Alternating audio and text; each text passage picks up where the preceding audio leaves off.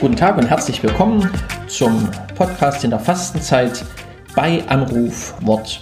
Schwester Elisabeth Muche und ich, Gregor Giele, tauschen uns spontan, unterhaltsam und dennoch fromm aus über Bibelworte, die Sie eingereicht haben über die E-Mail-Adresse bei anrufwort.web.de und die uns Rita Kotzur frisch und überraschend in unseren Podcast direkt hinein überträgt. Eigentlich müsste gleich Ihr Anruf kommen. Los geht's.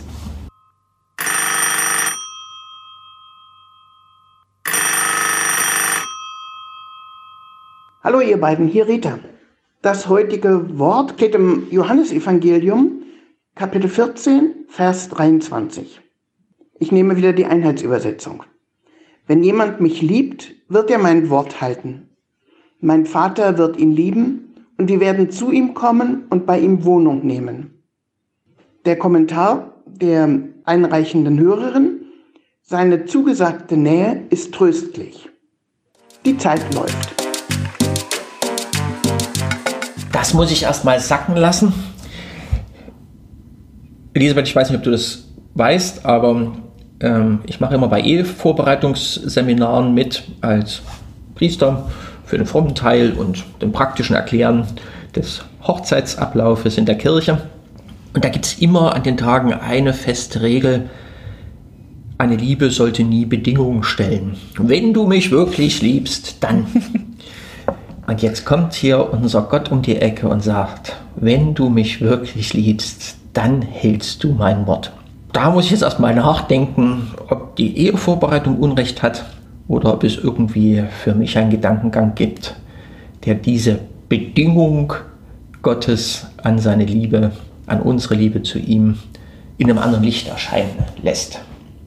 Ich übergebe an dich, vielleicht kannst du mir helfen. Denk mal noch ein bisschen drüber nach, ich habe nämlich einen ganz anderen Gedanken. Okay, du bist dran. ähm, Hol mich raus. Die Nähe Gottes, der kommt und Wohnung nimmt und die beiden dann auch noch zusammen, Vater und, und Sohn.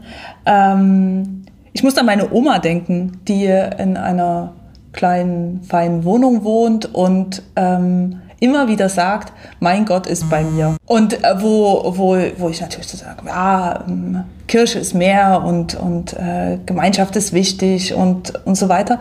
Und trotzdem sagt sie das mit so einer Überzeugtheit, dass ich jetzt gerade einfach das Bild hatte, ja, Gott geht in diese kleine Wohnung bei ihr und ähm, teilt den Alltag mit ihr, der so unaufgeregt und ja irgendwie in großen Einfachheit geprägt ist und nimmt Wohnung bei ihr, wohnt da mit ihr zusammen.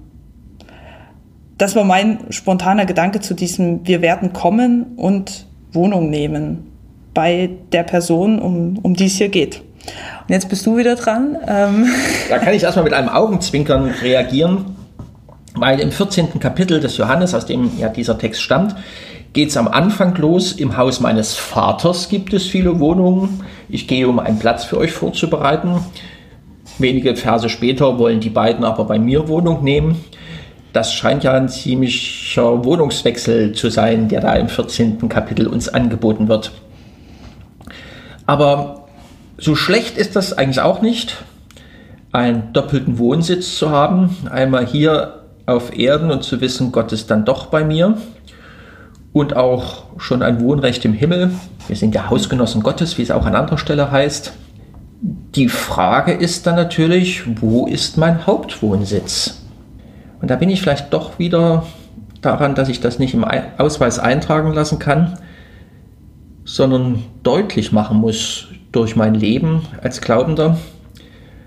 Also wenn ich die Worte Jesu befolge und mich an sie halte, mache ich deutlich, mein Hauptwohnsitz ist schon jetzt im Himmel, obwohl ich noch im Nebenwohnsitz in mhm. Leipzig wohne. Und dann finde ich noch interessant an dem ersten Satz, was ist hier Ursache und Wirkung? Wer mich liebt, der wird mein Wort halten, steht bei mir. Jetzt bin ich nicht 100% sicher, wie das im Original grammatikalisch konstruiert ist, ähm, aber für mich klingt es doch so, wer mich liebt, der wird quasi automatisch mein Wort halten. Was natürlich die Frage aufwirft, wie geht das, Jesus zu lieben, ihm so Bedeutung im Leben zu geben, dass sein Wort automatisch mein Handeln prägt. Wenn ich dich richtig verstehe, Elisabeth, meinst du, das ist ein Liebesbeweis, dass man sich ans Wort Jesu hält. Ähm, jetzt sind wir beides Nein. passionierte Singles. Ob wir uns mit Liebesbeweisen so richtig auskennen, weiß ich nicht. Da sind die Ehepaare wahrscheinlich viel fitter und dichter dran an Gott, wenn sie die Liebe zu einem Menschen leben und ausgestalten und das dann in einer großen Parallelität auch in ihrer Liebesbeziehung zu Gott tun können. Wir müssen dann noch ein bisschen üben, wie das mit den Liebesbeweisen ist. Dafür nehmen wir uns heute Zeit. Bis morgen.